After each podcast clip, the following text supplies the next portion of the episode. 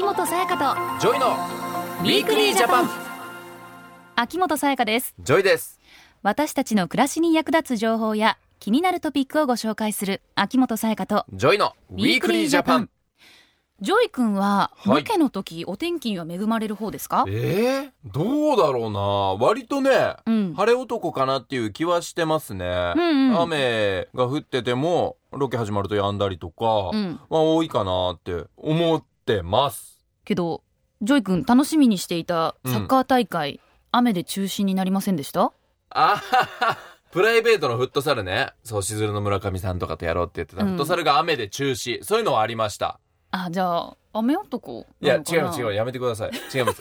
仕事の時は晴れ男、うん。プライベートで雨男みたいな？ああ仕事の時にね全部。確かにでも仕事の時に晴れか雨かっていうのだいぶ違いますからね。いや違うよ、うん全然気持ちも変わるしね、うん、まあでもお天気ってこちらの都合に合わせてくれないものだから。そうだよね。合わせてくれたらいいけども、うん。そうはいかないじゃん。結構ね天気によって予定が中止になっちゃったりって。俺のフットサルもそうだけど、そういう人も多いんじゃない、ロケも中止になる時もありますからね。あるある全然。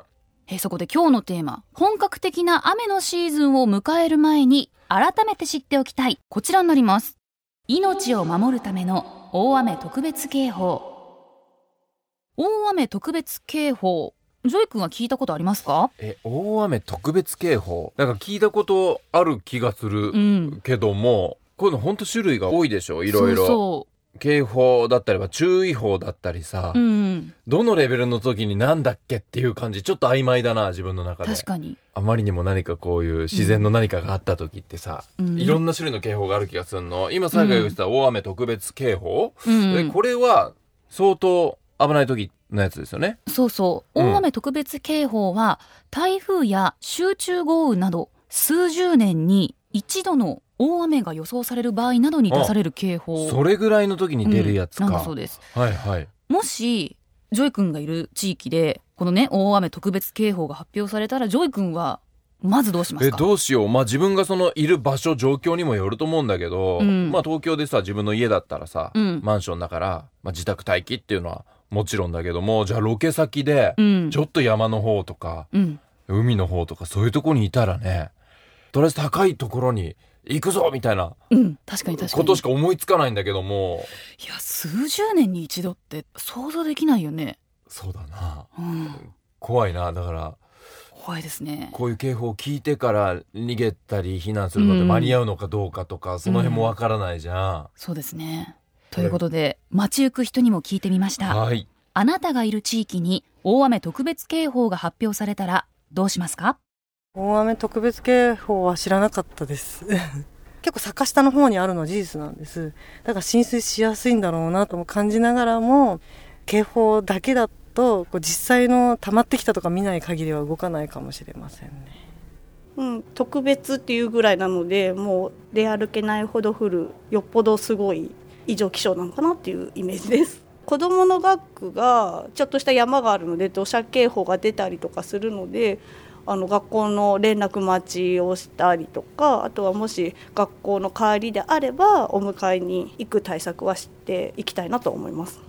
うん。住んでるところは山とか川の近くではないのでやっぱ様子見ですね。自宅だったり勤務先にいればテレビだとかスマホの情報を見て様子を伺うって感じですね。うん。うん。まあ様子見っていうね意見も最後にありましたけども、はいはい。様子見の人もすごく多いと思いますし、うん。こうお水とかがちょっと溜まり始めるまでとかそういうのが見えるまで動かないっていう人もいたじゃないですか、そもそもやっぱりあの大雨特別警報が何かよく分かってない人やっぱり多いですねうん、そうね。いざこう言われるとなんか聞いたことはあるような気もするけども、うん。実際どういうものなのかっていうのはわからないね。うん。まあ雨がいっぱい降るんだろうなっていうのはみんなわかるけどもたださ、やっぱこう、みんななかなかちょっと待ってしまったりするっていう、ううんん、意見も多かったから、そうなると避難するタイミングを失ったり、うんね、逃げ遅れたりっていうことにもなってきそうな気がするよね。まあうん場所によるんだけどさ、多分。そうですねね本当にあの聞いてくださってるリスナーの皆さんの中にも大雨特別警報が発表されたらうん避難を開始するってね、思う方もねいらっしゃると思うんですけれども、うんでもそこから避難の準備を始めていては命を守るのに手遅れになるかもしれないそうなんです。はい、やっぱりそうか。うん、うん。ということでこの後大雨特別警報とは何なのか命を守るために私たちはどうしたらいいのかスペシャリストをお迎えしてお話を伺っていきます秋元才加とジョイのウィークリージャパン。さてここからは気象庁予報部予報課気象防災推進室長の大谷正勝さんに大雨特別警報など大雨に関する防災気象情報についてお話を伺っていきますよろしくお願いします。よろしくお願いします。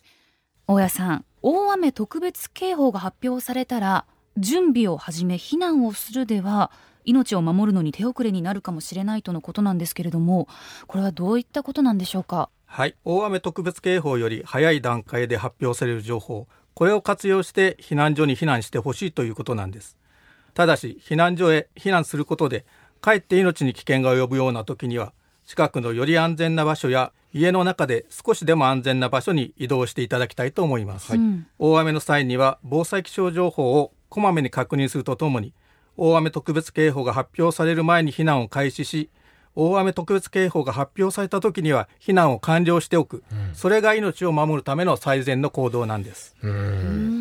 最善の行動ですからね。もちろんこうした方がいいんだけども、これ分かっててもなかなかね、してくれなかったり、もうちょい待ってみようかみたいな人も A さんいたりしますよねね。そうですねこういうのはね、うんでこまめにチェックしないとだよな。です。ねうん。大雨特別警報とはどういったものなのか改めてご説明いただけますか？はい大雨特別警報は数十年に一度の大雨が予想される地域において危険度分布で最大の危険度が出現し重大な災害がすでに発生している恐れがある極めて危険な状況にある市町村に対して発表されるものですえ、大雨特別警報が発表された時点で、これはすでに重大な災害が発生している恐れがあるということですか？そうなんです、はい。大雨特別警報は平成25年に運用が開始され昨年の平成30年7月豪雨の時にも発表されましたはい。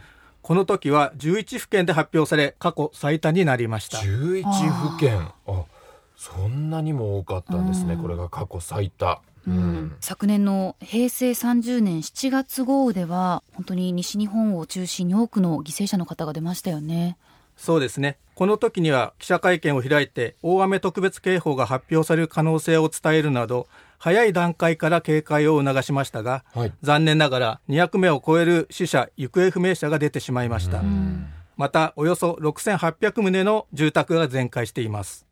この大雨による死者行方不明者数は平成における豪雨災害の中で最悪の結果となりました、最悪の結果まあ死者200名以上ってねさやか本当に多いもんね。ね。そして住宅がもう6800 6800棟全壊ですからそれだけやっぱこうね自然の力雨の猛威っていうのはすごかったんだと思うけれども、死者がこれだけ多いってことはやっぱりこう逃げ遅れてたりうん。避難すべきタイミングで避難できてなかった人も、うん。えーいたりすると思うんだよね、うん。でも本当にこういうことはもう起きてほしくないですねですね。そうですね、ううんんこのような被害を二度と起こさないよう改めて大雨特別警報を含め気象庁が発表する防災気象情報について知っていただきたいと思います。はい。でもどのタイミングで避難を開始すればいいかわからないという方も多い気がするんですけども、そうですね。気象庁では特別警報を発表する前に注意報や警報を発表し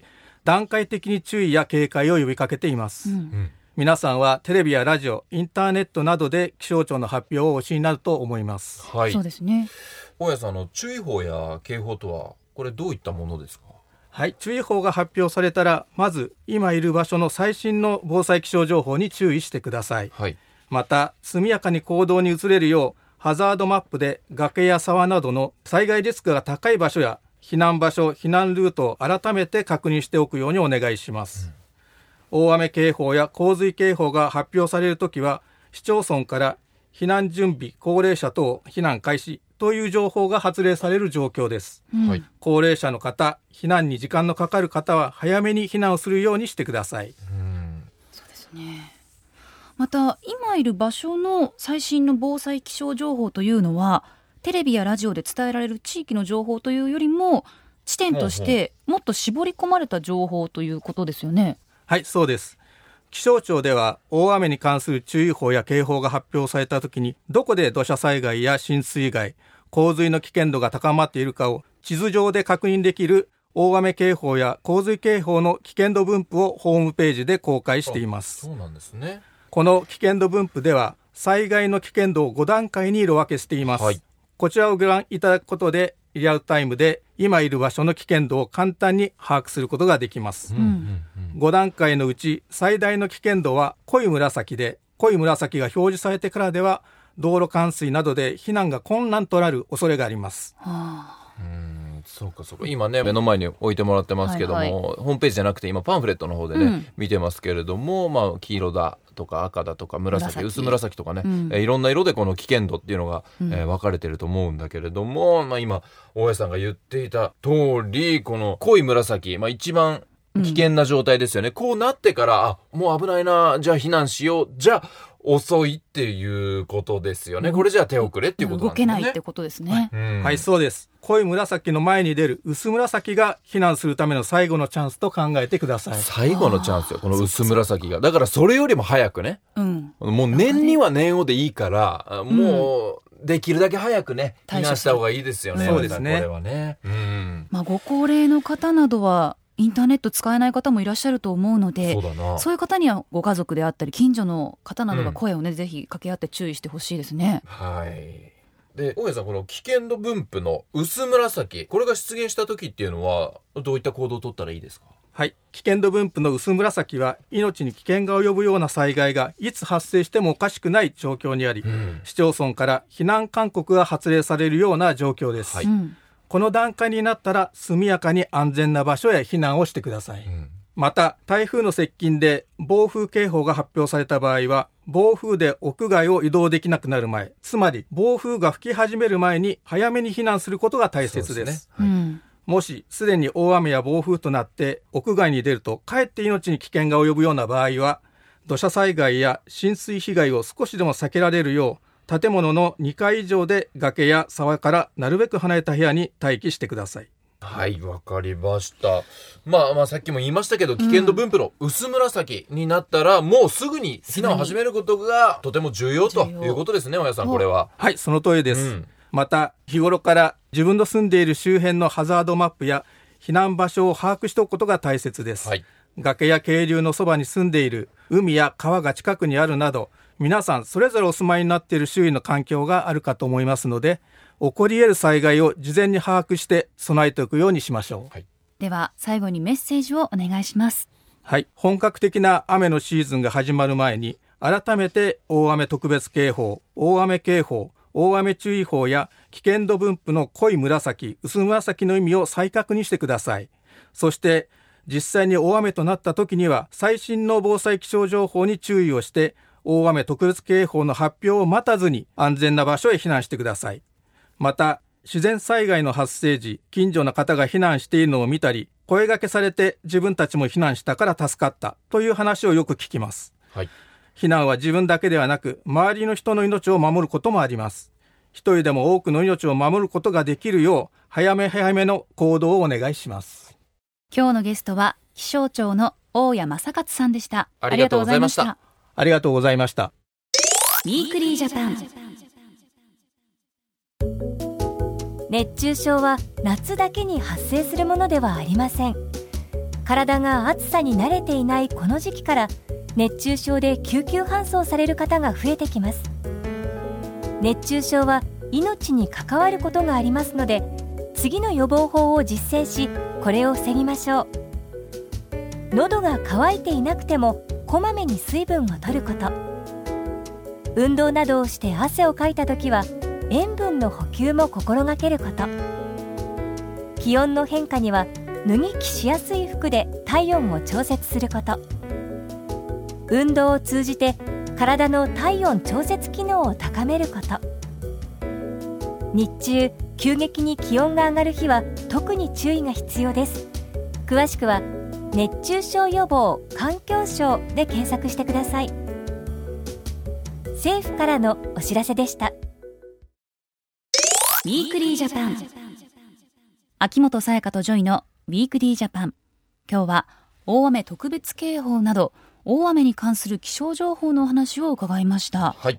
うんいろいろ注意報とか警報あったけど、知らないことありましたねいや、ありましたよ。ね、うん。本当こう、まあ災害っていうのは怖いしさ、すごい力を持ってるじゃん、うん。平成30年の話があったけどもさ、200人以上の死者が出て、うん。ね、家もたくさんうん。壊れてしまってっていうのあったけど、まあそういうことを減らしていきたいしさ、うん。しっかり気をつけていかないと早め早めの行動じゃん、これも。うん。この一番危なくなった状態に逃げようとしてももう手遅れだったりうん。するかもしれないから、しっかり自分のいる地域の状況っていうのを見ながら、うん早く行動して避難する。まあ近所の人と声を掛け合ったりっていうのもすごく大事だしね。命を守るために、えー少しでも早い行動をしていかなきゃなっていうのを思ったな。